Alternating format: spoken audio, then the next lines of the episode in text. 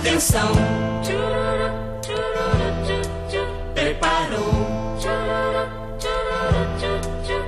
Correu. E chutou.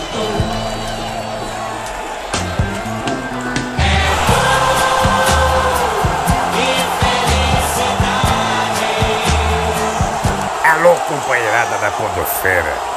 Tô passando aqui para deixar um recado para você acompanhar o podcast na marca da Cal. Porque o mundo é uma bola. Uma produção é Gol Podcasts Associados. Nas redes, segue a gente lá. Facebook, Instagram, Twitter, Orkut. Arroba na marca da Cal.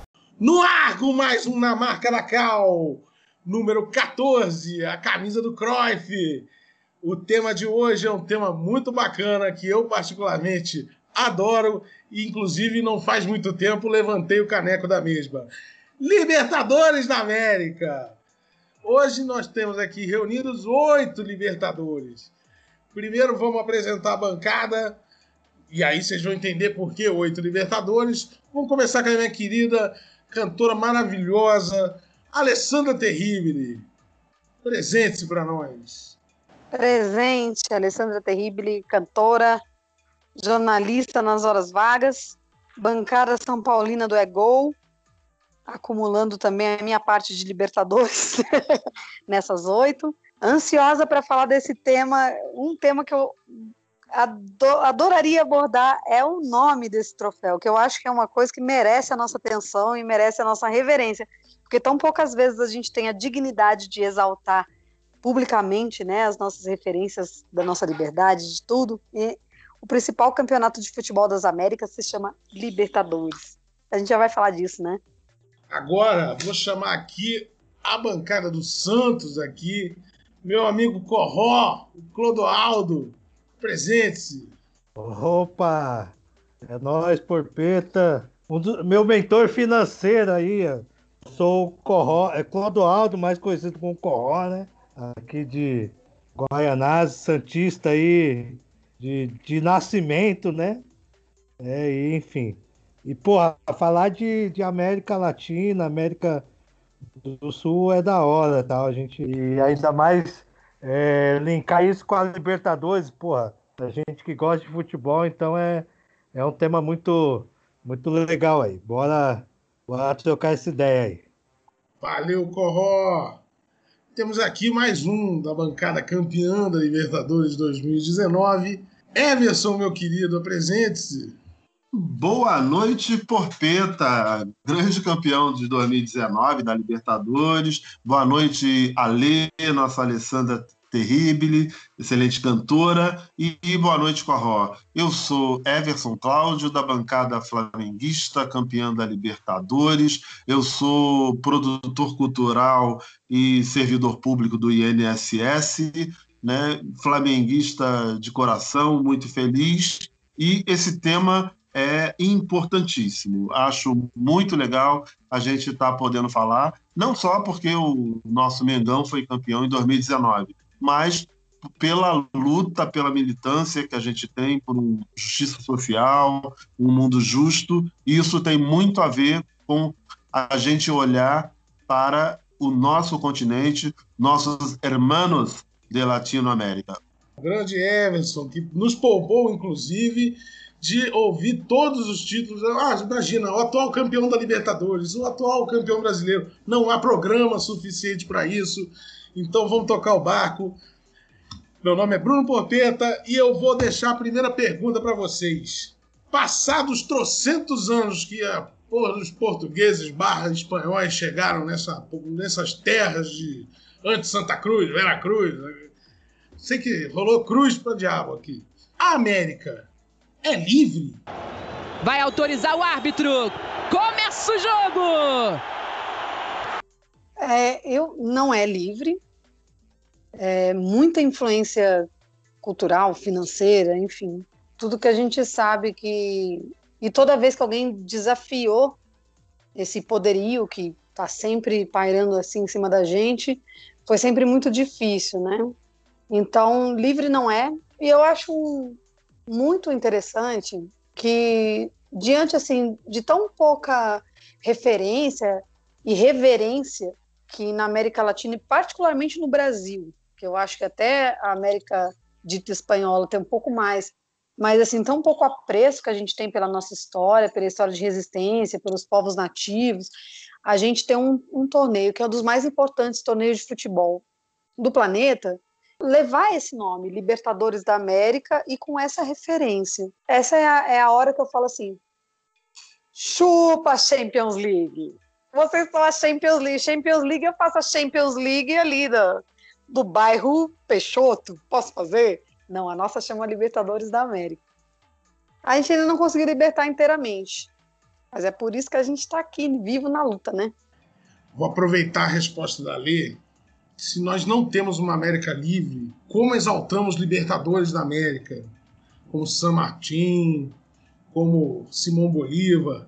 Aí eu vou pedir para o Everson dar essa contribuição para a gente, para falar um pouco desses libertadores, desses caras que a gente exalta como libertadores, o papel deles na história do nosso continente e por que, mesmo diante dessa história de lutas, a gente continua sem essa liberdade que a gente sonha.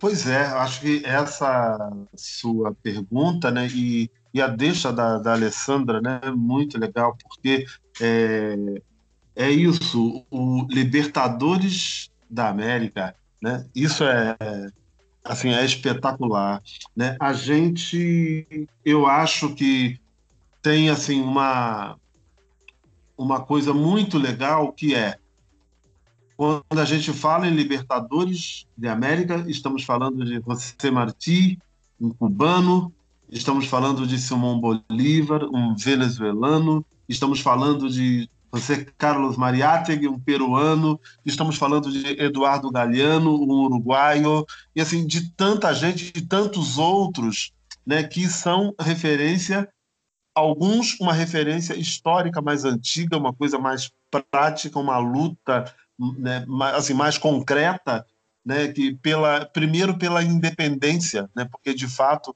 a liberdade não existia, era, uma, era um tipo de colonização direta, né, hoje é uma colonização cultural, econômica, é, com alianças políticas locais, é, e acho que esses libertadores são referências importantíssimas, né? Eles fazem parte de um legado de luta que, inclusive, assim, nós que somos, bom, o programa é na marca da Cal, somos de esquerda, né? Na marca da Cal, Marx, né? É, só que muitas vezes nós brasileiros ficamos muito ligados né, numa visão mais eurocêntrica, com referências teóricas né, de pessoas importantes, mas que viveram na Europa, em outros continentes, e que hoje estamos tendo a oportunidade de discutir aqui né, referências do nosso território, uma palavra tão na moda, né? O território, território latino-americano, pessoas que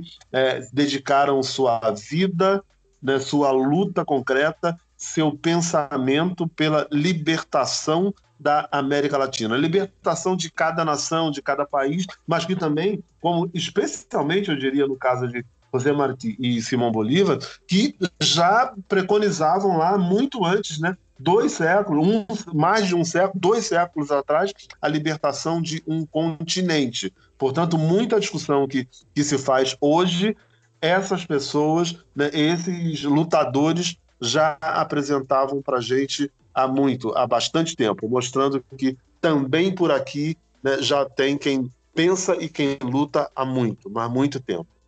Corró, seguinte, você, como um negão de responsa, eu queria ouvir de você, porque em toda essa trajetória de América que nós temos, desde a colonização, passando pela escravidão, pela, pela submissão de povos originários, a morte, o genocídio, tanto indígena quanto negro, o machismo. Ou seja, nós atravessamos séculos com uma porrada de grilhões que a gente ainda não conseguiu se desvencilhar, mas pouco a pouco a gente vem conseguindo. Eu queria saber, assim, da perspectiva de quem sofreu na pele, dos povos que sofreram na pele toda essa violência, toda essa opressão, o que, que nós podemos fazer para libertar a América de uma vez por todas? Porra, bicho. Tá fácil. Puta, cara, eu acho que assim, primeiro eu acho que é a gente né, é, é, se organizar, se organizar de fato, assim, é uma organização que privilegie, privilégio não no sentido de, de status, de, de uma coisa, um privilégio burguês, sabe? Assim, mas que privilegie essa, essas populações, de fato, né? A gente, pô, historicamente, como você bem colocou aí, tem toda, toda essa repressão, enfim, essa, essa violência, de fato, essas pessoas precisam, né? Hoje a gente precisa estar à frente da, da, das lutas, né? Que esse povo, né, indígena, o povo negro esteja, esteja à frente da luta, né? Dessas organizações, que a gente, eu acho que estude muito, a gente estuda muito pouco. A gente estuda muito pouco, né? Nosso, no, nossa história é, de povo negro, de povo indígena, né? É, latino-americano, enfim. Então a gente precisa estudar muito esse, esse povo, né? As suas. Eu, eu que sou um cara da, da cultura, né? Também a gente tem aqui o, o Jongo aqui. Então, enfim, é, essa questão cultural a gente precisa voltar, nosso pé precisa voltar a pisar nesse barro, né? De fato, que essas pessoas, né? Que esses ancestrais nossos é, deixaram. Então, a gente precisa organizar, a gente precisa estudar muito essa galera toda aí, para que a gente tenha uma referência de luta, porque, porra, o que, o que teve aqui no, no processo de abolição, por exemplo, né, que a gente que passou para a história como, como uma farsa realmente foi, né, que a princesa Isabel foi, fez foi uma farsa, mas de, de movimento de libertação, cara, é muito louco, né? A gente tem os caifazes aqui, porra, a gente precisa estudar esses caras, mano. Esses caras era os caras que libertavam muito, muito negro, muita negra da senzala. Então, acho que, além de, de organização, a gente precisa estudar muito essa galera aí ancestral. Ele me inspirou a, numa, numa parada que eu acho que é muito importante, que ele falou da gente estudar, da gente conhecer essa história, essa ancestralidade. E é isso, sim. Eu tenho a impressão que é apenas uma impressão, porque eu não tenho um conhecimento muito empírico sobre isso que os demais países da América Latina eles têm mais conhecimento dos seus próprios libertadores, da sua própria história do que a, do que a gente aqui. Então, é por isso que de novo eu, eu volto de novo no nome da competição. E eu imagino que de, vamos lá, vamos, vamos usar os códigos da Covid-19, de 100 mil habitantes. Se tiver, sei lá, 50 que vão parar para pensar e falar por que, que isso se chama Libertadores da América? e forem procurar quem foi o Simão Bolívar, quem foi toda essa quem foi essa turma? Por que, que o, o, troféu tem esse nome? Eu acho que é bem importante, porque eu não, não sei como foi com vocês, mas na, na, minha formação de história, essas pessoas eram invisíveis, sabe? Elas não apareceram. A história da Europa sempre foi mais importante do que a história da América dita espanhola. A gente sabe, eu na minha escola estudei nada assim do que, que foi a colonização espanhola na América Latina, e quem foi Simão Bolívar, e quem foi. Quem foi? Quem foi essa turma? E o que, que eles fizeram? E por que, que eles fizeram? Sabe-se muito pouco. Então, o nome do troféu ser esse, talvez instigue algumas pessoas a procurar. E, e por menos pessoas que sejam, já é bem importante, eu acho.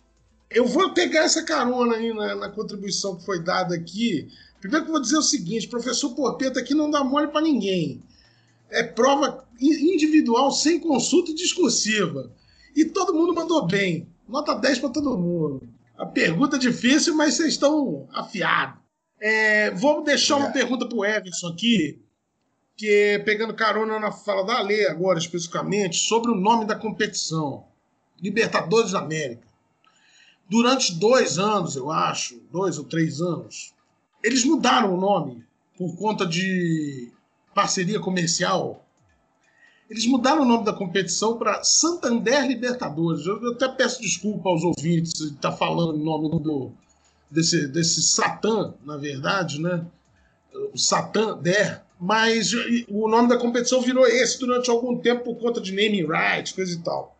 Santander é um banco espanhol, que é um dos povos que nos colonizaram. Me fala sobre o que, que você pensa a respeito disso, Everson. Porpeta, é impressionante, né? Porque assim, ou é Santander ou é Libertadores da América. Né? Não tem como ser as duas coisas. Seja no passado, né? Porque assim, ah, você falou, né? Os espanhóis, um dos nossos colonizadores. Ah, aí já tem uma questão que eu acho muito interessante que é, eu acho que, infelizmente, o Brasil né, teve colonização portuguesa e todos os demais países latino-americanos colonização espanhola. Isso, é, infelizmente, cria uma distância entre nós brasileiros. Assim, a gente não consegue, a princípio, somando a manipulação né, oficial, né, isso que a Alessandra falou, né, do, do, ensino, que a gente não aprende nada no ensino formal sobre essas questões e tal, e aí já cria um, um distanciamento. Então, nós brasileiros já ficamos muito mais olhando para a Europa, para os Estados Unidos, ou seja, de frente para o mar, digamos assim, pensando no mundo, de costas para os nossos irmãos latino-americanos. Né? E, assim, isso foi no passado que criou essa diferença entre quem foi colonizado por portugueses e espanhóis, mas também é essa colonização também é hoje. E o Santander é um exemplo, né? É, o que era colonização direta passou a ser colonização financeira, né? E Santander é o, o melhor, Santander comprou pior em São Paulo na época. Assim. Exatamente, assim. né? Uhum. Não é o melhor exemplo, é o pior exemplo disso, né? Então, assim, isso é absolutamente ridículo.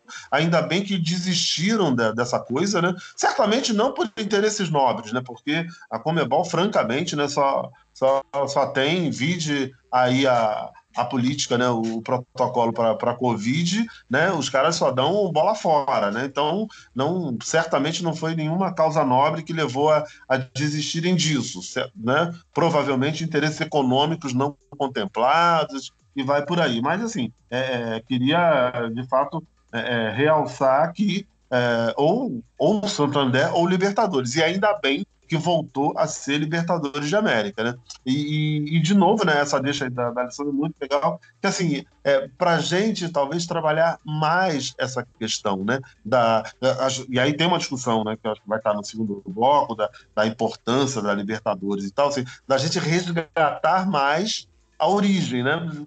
O que, que foi né, a definição desse nome, dessa expressão, Libertadores de América, e como que a gente pode trabalhar o, o orgulho, como pode trabalhar a história né, do futebol na América Latina, que assim, nós no Libertadores de América, inclusive também porque Brasil, Argentina, Uruguai ou qualquer outro país, e hoje há jogadores muito bons em vários outros países, nós não podemos ser apenas né, as commodities né, do primeiro mundo do futebol. A gente sabe, tem que ter vida própria, existe dignidade aqui, né, e como que uma, quando a gente fala no, no, em justiça social, numa nova sociedade, como que isso pode se traduzir né, em ter a, a recuperação de várias questões do futebol. Valeu, Everson. Corró, dá um pitaco aí para nós nessa história aí. Porra, bicho.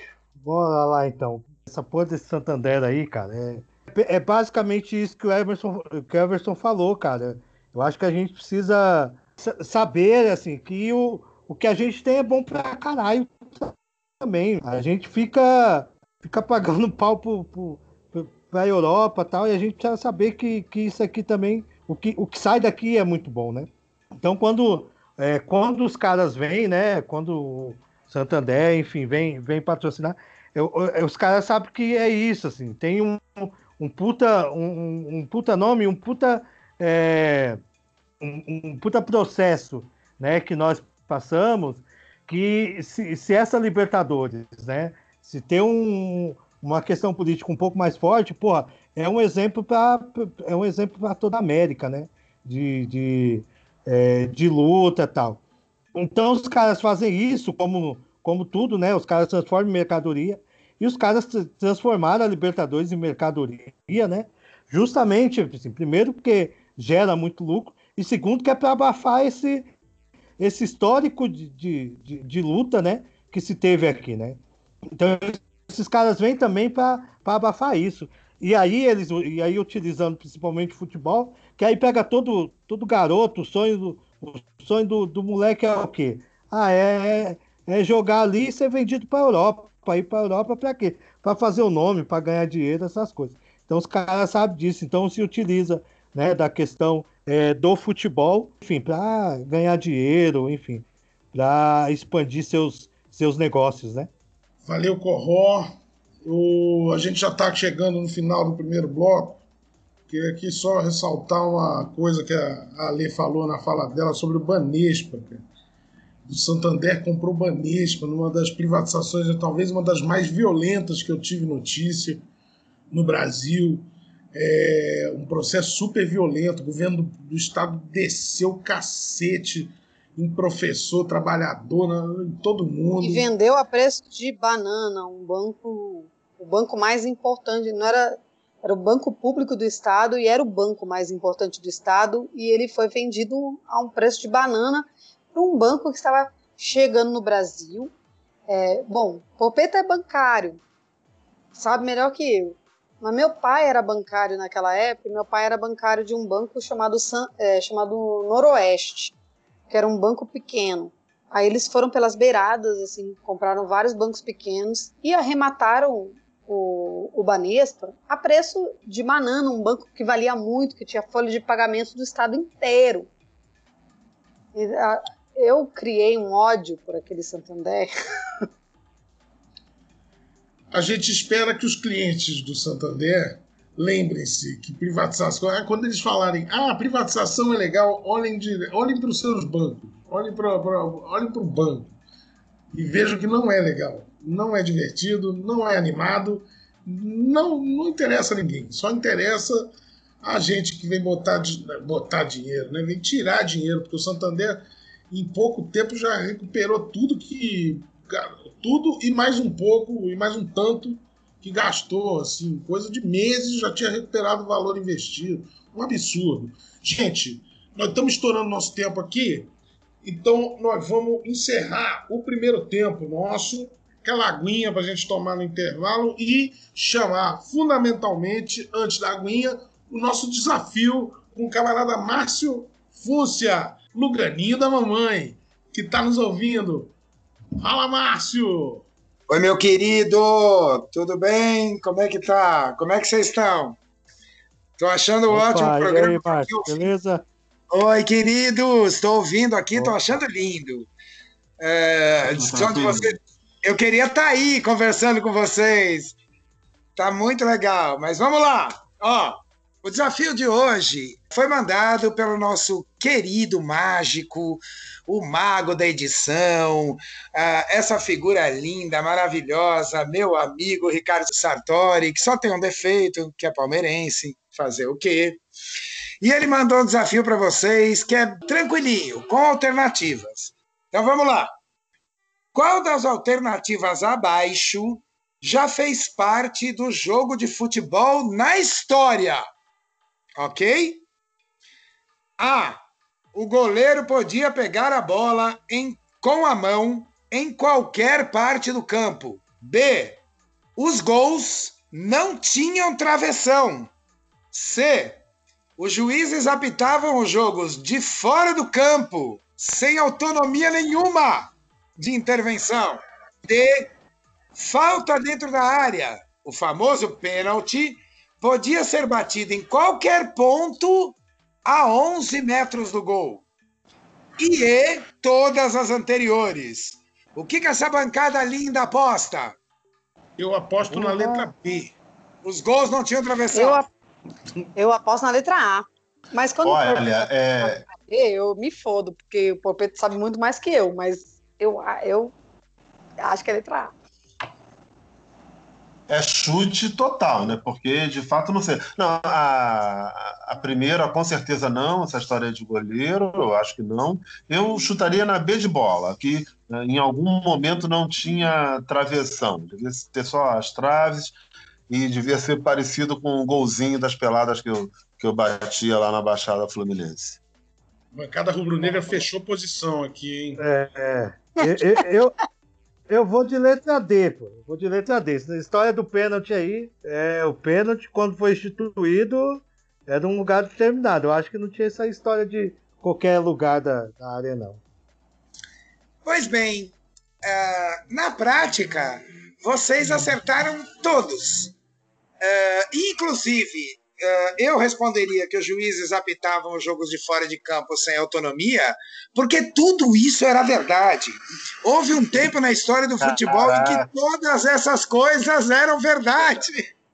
Caramba, olha só. Eu achei que essa, todas as alternativas era uma pegadinha. É, Todas eu também essas, achei. Pegadinha. todas essas bizarrices eram verdade. Beijo! Valeu, Márcio. Disso até o VAR.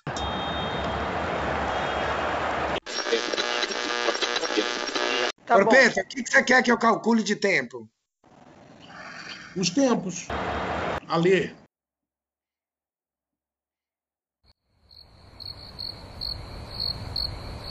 Eu esqueci quais eram.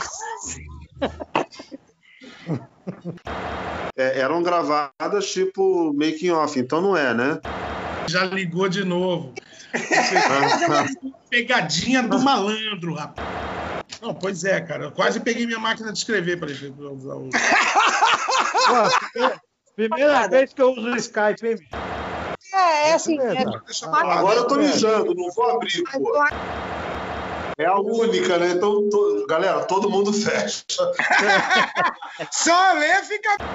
Eu acho que é mais legal quando a gente se vê, mesmo que Sim, o é. vídeo não Ah, vai, não. né? O que, que você acha, Corró? Não, é isso Puta que mesmo. pariu, Eu acabou só a não tô. cerveja. Só tô tô vendo a vendo. estante do Porpeta.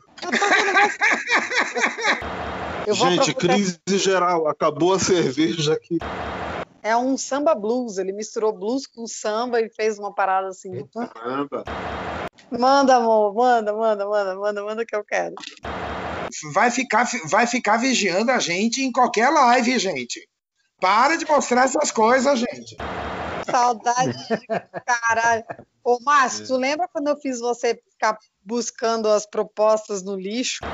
Creio que eram duas pessoas diferentes. Gente, olha, vocês têm o direito de parar a conversa também, para não se complicarem. Sim, e você? Eu não sou de nada. Aham. Ah, eu também eu queria ser assim também. Né? Bota em Mesquita. Para quem não sabe, é para Mesquita. Né? O que, é Mesquita? Rio de Janeiro pertence à Grande Mesquita. Entendeu? Então, assim, é- é- é-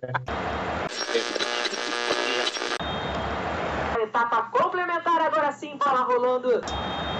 Voltamos para o segundo tempo com o nosso tema Libertadores da América, nossos convidados maravilhosos. E dessa vez nós vamos falar é de onde o bicho pega. Vamos É lá. onde o filho chora, a mãe não vê. Exatamente, rapaz! Exatamente.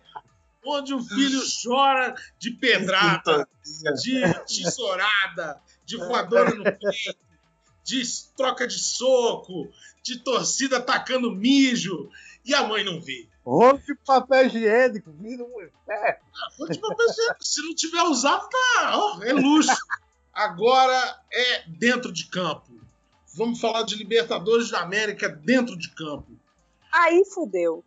Eu quero que vocês exercitem todas as melhores e as piores lembranças de vocês sobre Libertadores, cara, que é o torneio mais legal do planeta. Uma coisa que a Lê falou e ela tem toda a razão.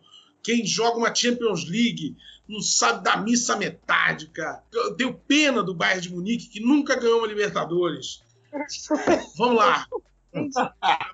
Pena do Barcelona, deu pena, nunca jogou no Defensores Del Chaco, nunca jogou no, no Nacional de, de, de, de- de Santiago, nunca jogou no, No no Nunes, Centenário, Depois que no, saiu. no Mental de Nunes, no, Ah, na La Bomboneira. Bombonera, no Maracanã, que é onde vai ser a final desse ano. É, eu, meu time ganhou a primeira Libertadores em 1981, eu tinha dois anos de idade. Eu não sabia nem o que era o Flamengo. Aliás, se pedisse para falar Flamengo, eu não conseguiria. Então eu era muito pequeno, cara. Então a vida inteira eu passei clamando por uma Libertadores. É, todo Réveillon eu ia jogar o vinha para trás, eu comia, ouvia, jogava a casca para trás para pular sete ondinhas, coisa e tal, fazer os pedidos para o próximo ano. todo ano pedindo Libertadores. Falhei miseravelmente até o ano passado. Acho que estava conversando com o Santo errado. é possível, é possível. Ó, eu, eu lembro muito da, da de 2003, né? Aquele jogo das oitavas, que o Fábio Costa me pega três pênaltis. Hoje eu até vi alguns lances do jogo e tal. E vi novamente o Fábio Costa pegando aqueles três pênaltis. Aquela Libertadores eu acho que foi jogando fantástica. Pra caralho, né? Eu, eu, o Ganso jogava pra caralho. Ah, não, sim, eu, é isso, eu tô, eu tô na, na verdade eu tô falando da de 2003, que a gente foi ah, vice. Ih, perdi, desculpa, eu falei errado. Foi mal, gente. Isso, não. Aí, enfim, é, Diego Robinho. Diego Robinho. Aliás, acho que só Elano, o Diego ainda tá. Renato, não, o Diego e Robinho. O Diego ainda tava. Tá, Elano, tá Renato. Ricardo Oliveira. A gente tinha o Neném, que tá aí, enfim. Era um puta time, então eu, eu lembro muito disso. E aí depois, enfim, depois eu fui, fui estudar, enfim, fui fazer outras coisas. E, e, eu fiquei um pouquinho afastado do, do, do, de ver futebol, via muito pouco, né? E aí volta aí em 2000 e, 2011, que aí é, é, é o Ganso, Neymar, enfim. O Léo, que jogou de 2003, jogou de 2011, o Léo, nosso eterno lateral esquerdo, bom pra... E, oh, oh, fala com o Márcio, devia estar na lista lá do, do Márcio para falar com a, com a filha dele lá, pô, Cadora. Brincadeira. Mas enfim, porra, de 2011 foi foda. Hum? que eu, isso é o último camisa 10 que a gente teve no Brasil. O Ganso? A última vez que a gente teve um camisa 10 foi o Ganso. Você concorda? Cara, olha, eu acho que sim, viu? Do, do, do, tipo de jogo dele, eu acho que eu acho que ele foi o, o, o último, assim. Não teve, não teve outro para que fazia cadenciar o jogo, distribuir a bola, né? Cara, não é, não é Libertadores, mas só para que a Lê tocou no assunto. Cara, aquele jogo contra, os, contra o Santo André, na final do Paulista, 2010, o que ele fez, puta que pariu. Não, aquilo, meu Deus do céu. Até aceitaria o Ganso voltar pro Santos hoje, de, tudo, de todas as merdas que ele fez, aceitaria ele voltar. A lembrança de 2011, puta, cara, 2011 foi, foi fantástico. Eu, eu, eu, casei em 2010, aí em 2011 eu tava lá na casa da minha sogra. Eu, a gente foi morar pra lá. E, porra, minha sogra corintiana, era corintiana fanática, né? Tinha um, o meu cunhado ainda, ainda tava vivo tal, corintiano fanático, né? Minha enteada também. Porra, e, e eu gritando campeão que nem louco lá. Eu morava embaixo, minha sogra em cima, eu gritando campeão que nem louco, ela doida da vida, mas enfim.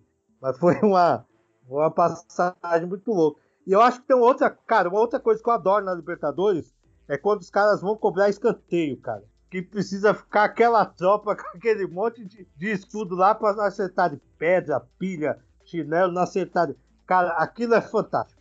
Eu acho a Libertadores fantástica. Um dos motivos de eu achar a Libertadores fantástica é por conta disso. O cara tem precisa de escolta para cobrar escanteio. Everson, Everson, você quantas Libertadores você já viu? Qual é a primeira lembrança que você tem de Libertadores? Eu não sei se você viu o Santos de Pelé, mas pelo menos o Flamengo de Zico, o Grêmio de Renato já. Queria saber qual é a tua primeira lembrança de Libertadores. Porra, perguntar se eu vi o Santos de Pelé também já é sacanagem, né? Quando o Flamengo foi campeão em 81, eu já tinha os meus 19 anos. Então, obviamente que eu vi, né? Era, comecei a ser flamenguista convicto com 9, 10 anos, então isso foi tranquilo.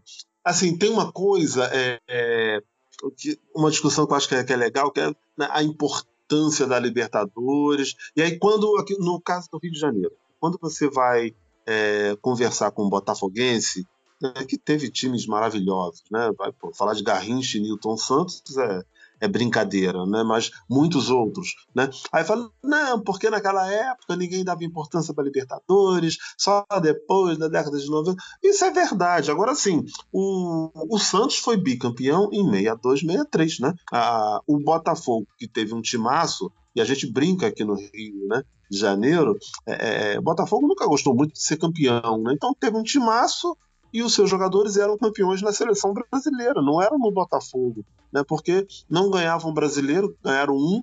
Assim, o time de Garrincha ganhou um campeonato brasileiro, nenhuma Libertadores. Era possível ganhar? Era. Então, se não ganhou, paciência. O Santos ganhou dois. Né? É, então, isso lá antigamente, década de 60. Década de 70, de fato, né, passou.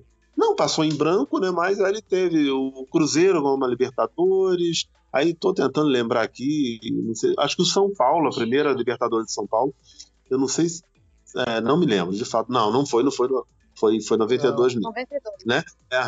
É, é, enfim, eu acho que teve esse mole do, do, dos times brasileiros e aí se criou essa tese de que antigamente a Libertadores não era importante, né? Eu sempre falo isso. Então, bom. E o Santos, então, ganhou de bobeira? Porque tem um detalhe: só pode ser campeão mundial quem ganha Libertadores. Né? Então, como é que você vai bater no peito e falar que. Aliás, Palmeiras não tem mundial, né? Não tem copinha, não tem mundial, tudo bem. É, é, é... Mas como é que você vai bater no o Corinthians só tem um, não é? Vamos combinar. Corinthians tem, tem, um. Claro, claro, só tem um. É, uhum. é, é, só, até por isso, só pode ser campeão mundial quem é campeão da Libertadores. Entendeu? Então, é assim, é fundamental. E é uma pena que os times brasileiros não a tinham se atentado para isso. Então, a minha, a minha primeira Libertadores, de fato, né, foi a, a, a do Flamengo. Né? Depois disso, aí, óbvio, né, vi o Grêmio ser campeão igual o Flamengo, na, da Libertadores Mundial, que também tem aquela diferença, né? Tem os times que já ganharam Libertadores, né? O, o Atlético Mineiro, o Palmeiras, um outro e tal, mas que não ganharam Mundial, né? E Flamengo, Grêmio, o Santos lá atrás, né? E depois, né? Atualmente também o São Paulo, o Inter e tal, ganharam Libertadores e, e Mundial. Então isso acho que é, é uma coisa importante, né? Ah, e aí, né? O Flamengo, assim, acho que tem uma coisa, né? É, é, eu sou Flamengo, não vou deixar de ser Flamengo agora. Flamengo dá muito mole em Libertadores, talvez do, dos principais. Porque eu estava olhando aquela coisa que você vê rápido no Google, né? É, é, dos 12 grandes, quatro cariocas, quatro paulistas, dois mineiros e dois gaúchos, né? Que por, por, diversas questões, dentre elas a desigualdade regional que existe no Brasil, parará, parará, né, são, são esses, né? São Paulo, Rio, é o Sul Maravilha, né? São Paulo, Rio, Minas e o Rio Grande do Sul. É, é, é desses 12, é, assim, o, eu olhei assim, quem é que chegou à semifinal? E aí chegou em semifinais e chegou na final. Chegou na final, você pode ser campeão ou vice, né? Assim, só seis desses 12 é, é, é que. Não, 10 já foram é, campeões, né? Agora sim, o Flamengo chegou, passou quatro vezes das semifinais. Isso é muito pouco. Isso é um mico. Aí, se você for pensar no, no Flamengo de Zico, Adílio e aquelas maravilhas todas, ganharam uma Libertadores. Entendeu? E chegaram a uma semifinal. Isso é muito pouco. Né? Então. É, é... Oi, Alessandra. É, é, porque é muito doido, porque sempre vai ter o, o contexto de tudo. E, por exemplo, tipo a seleção brasileira de 82, que, é, na opinião de alguém que não viu ao vivo, viu só depois, cara, a melhor seleção brasileira que de todas que eu não vi ao vivo. Era mais bonita, era mais maravilhosa, assim, jogava. Ela não foi a, a campeã, mas ela formou uma, uma escola de futebol ali. E ela estava expressa no futebol da América Latina em alguns lugares, e ela também estava expressa na Europa, em alguns lugares, muito pouco, mas também tinha. Sim, Aquela sim. O Cruzeiro de Falinha foi campeão em 75 anos antes do Flamengo. Cruzeiro foi campeão e perdeu né, uma, uma final de mundial, né? É, é, mas enfim, o que eu estou querendo dizer é que pela grandeza desses times brasileiros, né, e claro, o meu Flamengo à frente, assim, é, é um desempenho, porque assim, quem chega mais vezes, chegou muitas vezes, muitas vezes em termos de. Porque se você for pegar o Google e botar time argentino, aí deve ser uma humilhação só, né? É, é, porque lá, sei lá, tem não sei quantos. Quem chegou de semifinal para frente não é muita gente, e dos que chegaram, aí o São Paulo, o Grêmio, o Cruzeiro, do Santos certamente deve estar na frente do Flamengo. O Flamengo chegou quatro chegou vezes quatro. a partir de uma semifinal. Então, assim, isso é muito pouco. Né? Agora, cada vez que chega, né, o Flamengo demorou muito, né? foram 38 anos, de 81 a 19, né? e o Flamengo tem isso, né? o Flamengo não, não tem esse negócio de ser vice. Né? O, o aquilo que eles falam, né? deixou, deixou chegar, né? É, chegou duas vezes, coisa, foi umas é, duas o, vezes. O, o, tem uma agora... coisa que eu acho que é, que é importante de falar, que é assim, tem uma escola que é latino-americana, muito brasileira, de futebol, que influenciou a Europa mais do que influenciou a América do Sul, na real. Aquela escola do Tele, como o Tele pensava futebol e como que ele ganhou duas Libertadores jogando um futebol que era aquele futebol que era uma herança de 82, não, é, não era aquele mesmo, mas era uma herança daquele. Ele ganhou duas Libertadores assim, isso influenciou a Europa. Mas isso não influenciou na América Latina. É, é uma coisa que a gente também, sei, eu fico pensando é. sobre isso. É... Eu, eu, eu acho que tem. Eu acho que tem uma questão que, que que assim, na década de 60, né, tem a questão, tem a questão financeira e a questão de, de, de, de exposição também, né? Porque financeiramente a Libertadores daquele período não era, não era, não era bom. Por exemplo, o Santos deixou de jogar algumas porque preferia fazer excursão, né? Enfim, do que jogar Libertadores, porque financeiramente compensava. E fora que era uma pancadaria, Libertadores, né? Os times brasileiros não estavam acostumados com, com, com isso, né? Enfim. E aí o interesse, eu acho que eu acho que o interesse principal vem depois, principalmente depois do São Paulo, assim. Eu acho que o, é, o Brasil começa a se interessar de fato pela Libertadores depois do depois do bicampeonato de São Paulo, né? Que aí vira uma vira uma, uma febre, né? É verdade. E o Santos também chegou em quatro, quatro semifinais, viu? E chegou na, chegou na semifinal e chegou na final, das quatro que chegou. Nunca ficou pela semifinal. Nos anos 70, o Palmeiras chegou na final também, perdeu o Penharol. Aliás, eu acho, inclusive, é uma coisa que eu queria levantar aqui. A escola uruguaia, porque a escola argentina tem uma distorção. A Argentina sempre teve uma relação muito próxima com a Comebol através do Julio Grondona lá. O Julio Grondona, que era foi presidente do, do, do Independente, é. o Independente com sete vezes a Libertadores. É, e, de, e, e, tinha muita relação com a Comebol, né? E aí a Argentina mandou no continente durante muito tempo. Quem quebrava um pouco essa, essa, essa supremacia argentina, principalmente nos anos 70, era o Uruguai, né? O Uruguai com o Nacional, com o Penharol, Isso, sempre é. vez por outra um campeão. O Uruguai. É menor do que o estado de São Paulo, né?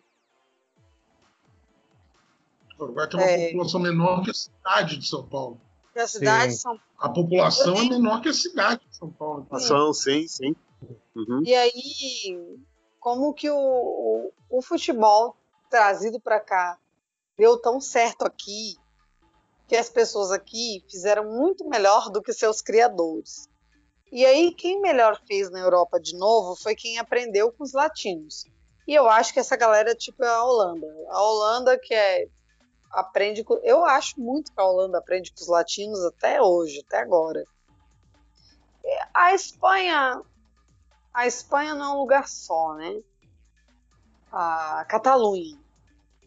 A Catalunha do. A Catalunha do Barcelona. É muita coisa influenciada por o que é feito aqui, pelos jogadores daqui, por como a, as opções táticas que a gente organiza. Isso sempre. É, eles importam, eles não inventam nada. Sim. Eles não inventam. Eles importam Ah, o daqui. Guardiola, né? Guardiola já falou isso. Guardiola já falou em entrevista que o mestre maior dele é o Tele Santana. Isso, sim. É o meu também, é, é a pessoa que me ensinou a gostar de futebol e que me ensinou a ir lá, assim, ver o Flamengo campeão da Libertadores. Em 81, eu vi porque o Tele Santana mandou eu ver. é tipo isso. Eu, eu acho que tem uma coisa que, assim, que o Everson falou que, assim, no Campeonato Brasileiro a gente já parte com, no mínimo, é, 12 postu- postulantes ao título, né? Se você pegar a Argentina, não tem essa quantidade, se você pegar o Uruguai, não tem essa quantidade. Eu, eu acho que essa, que essa dificuldade que, que o Brasil tem também é essa dificuldade por, por ter tanto, tanto time que pode chegar lá, né?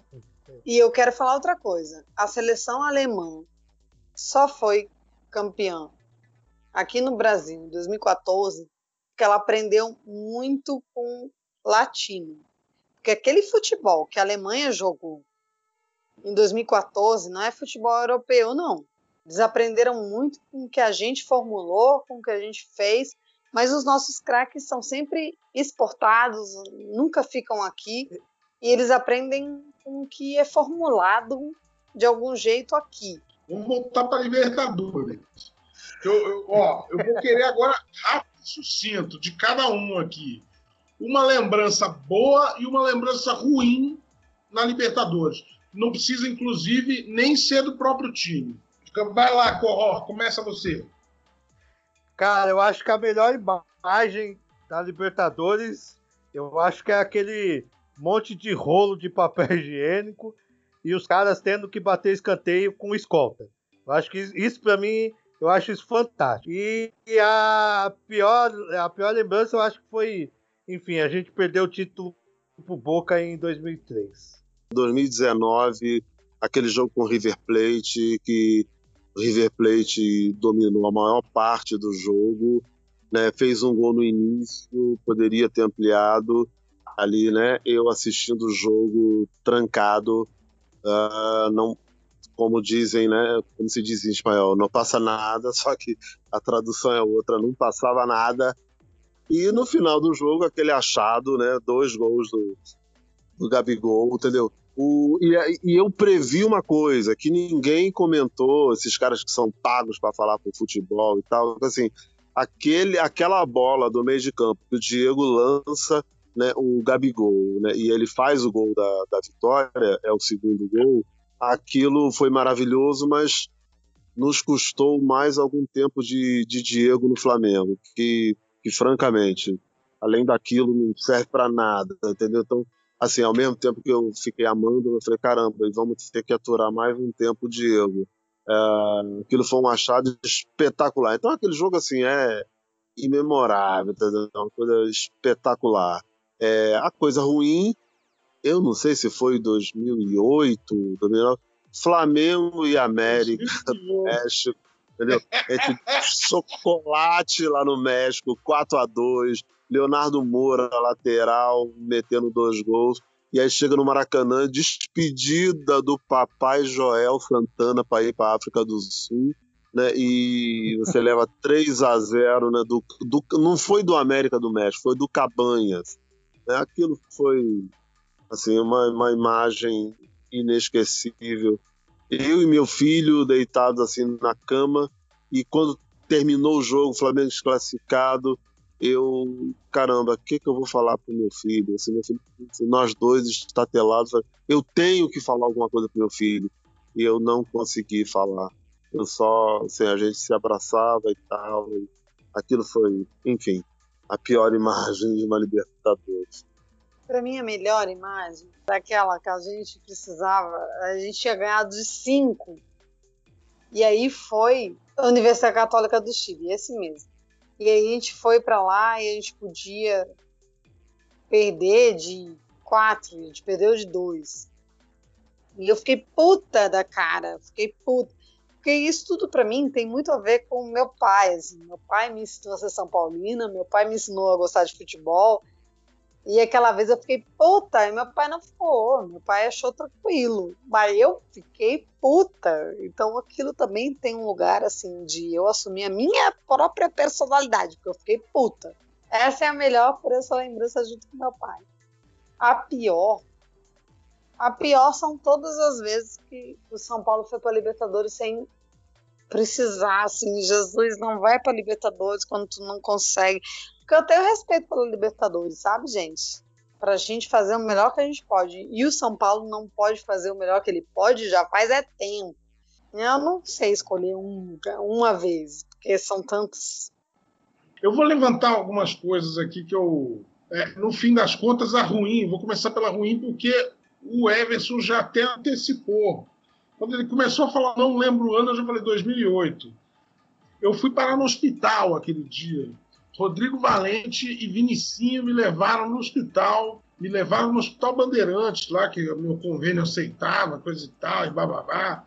Aí eu com taquicardia por causa da derrota com 3 a 0 para o América, América do México. Aquilo foi terrível.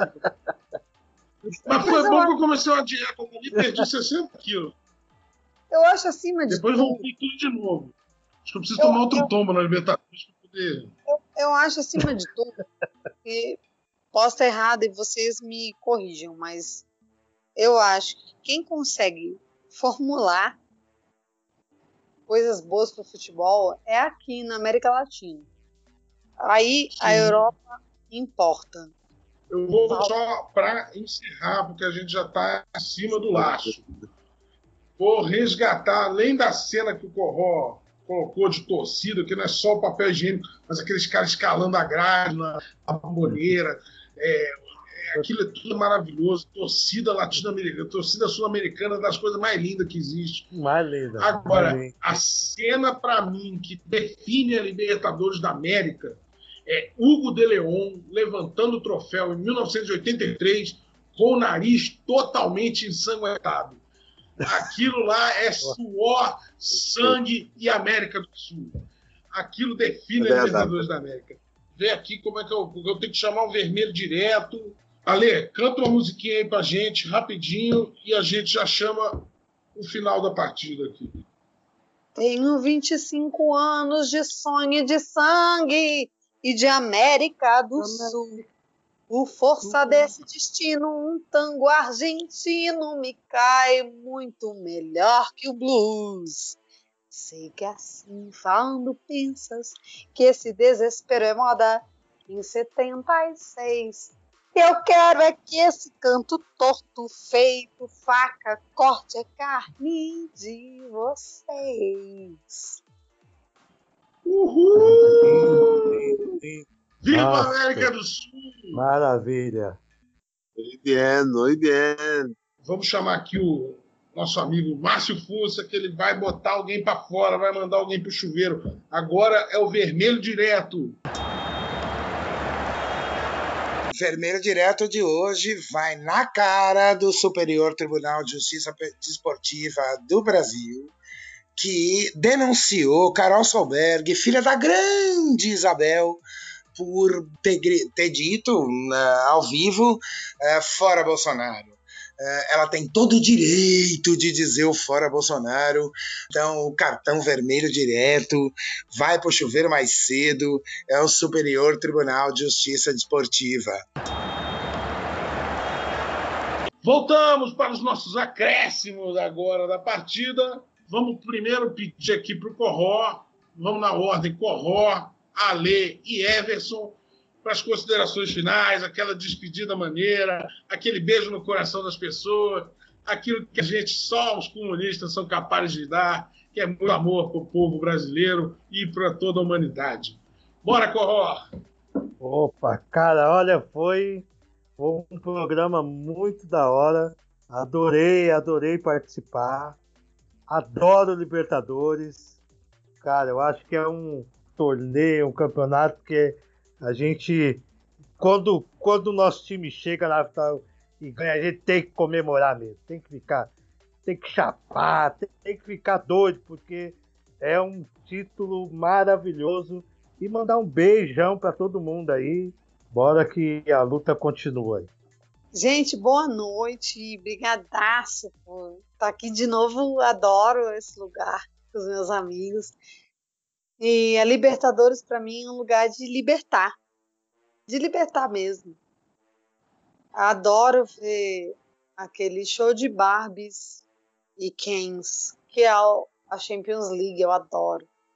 Mas eu gosto muito assim, do que é a Libertadores, com o nosso espírito, com, com a nossa força, com o que sobra de nós, porque eles levam, né?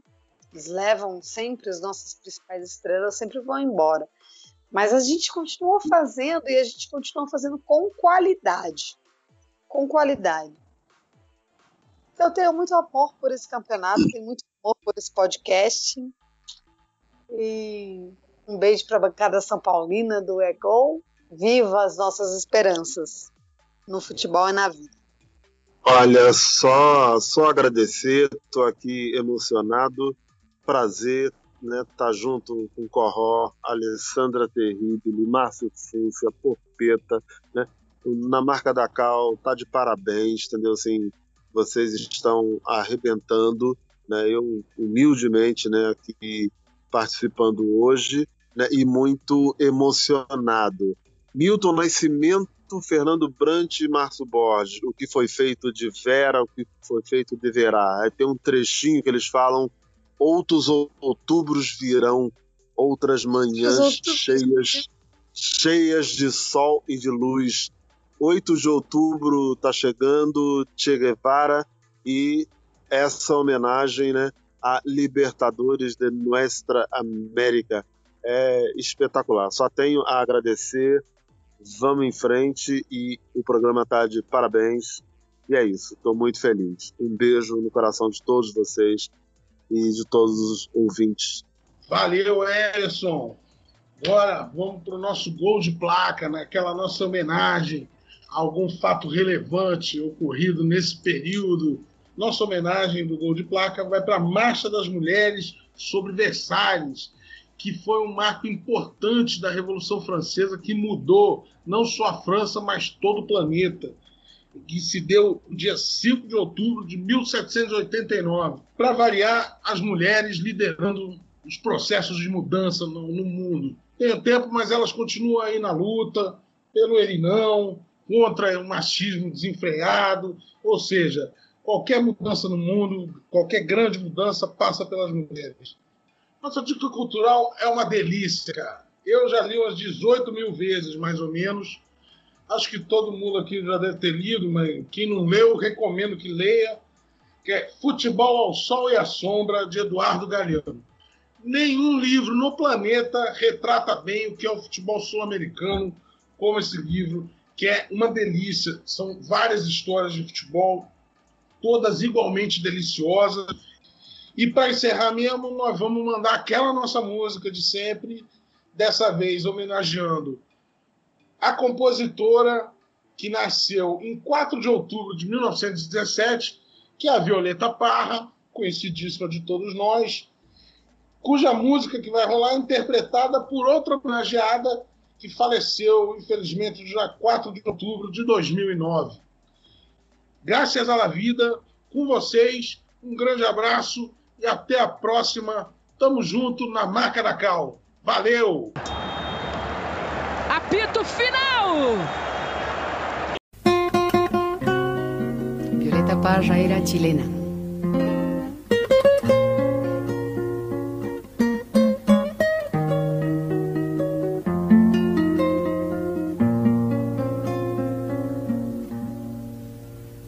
gracias a la vida que me ha dado tanto, me dio dos luces que cuando las abro, perfecto distingo lo negro del blanco y en el alto cielo su fondo estrellado y en las multitudes el hombre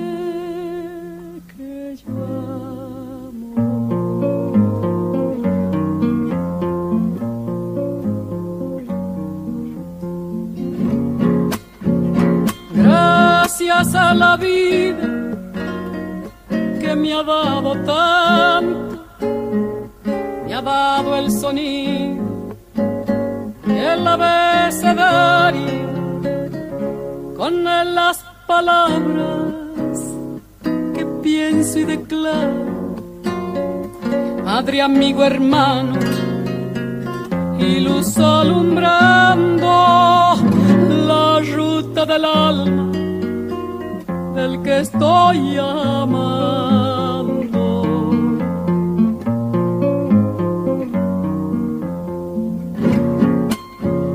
Gracias a la vida que me ha dado tanto, me ha dado la marcha de mis pies cansados, con ellos anduve ciudades y charcos,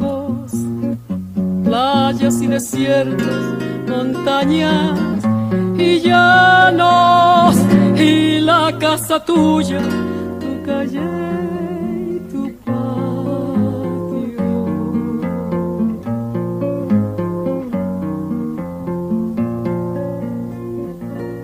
Gracias a la vida que me ha dado tanto, me dio el corazón que agita su marco cuando miro el fruto del cerebro humano, cuando miro el bueno tan lejos del mal, cuando miro el fondo de tus ojos claros.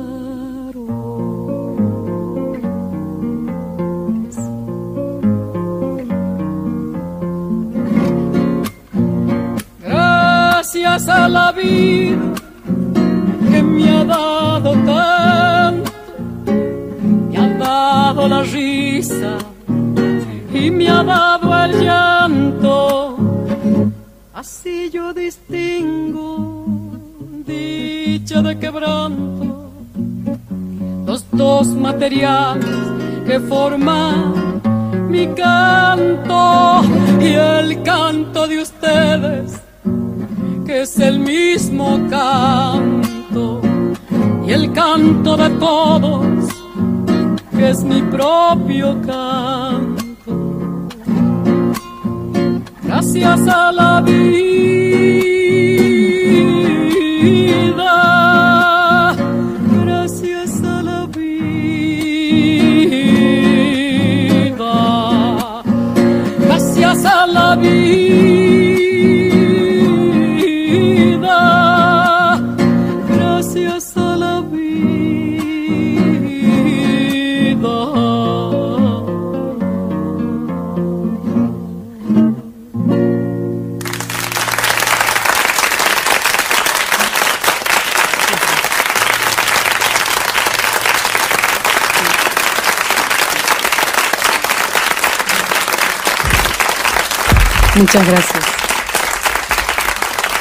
Muchas gracias. Había un escritor en el oficio de vivir, Cesare Pavese. Decía, como todos los poetas, son profetas realmente. Tejada Gómez también es un profeta. Pavese decía que a pesar de que a los poetas los quieren conducir a algún lugar, el poeta en realidad finge no conocer lo que ya sabe. Pavese sabía, Tejada Gómez sabía que alguna vez muchos tenían que salir y él compuso hace mucho tiempo una canción que se llama Canción de las simples cosas, de las pequeñas cosas. Nosotros esperemos que les guste a ustedes.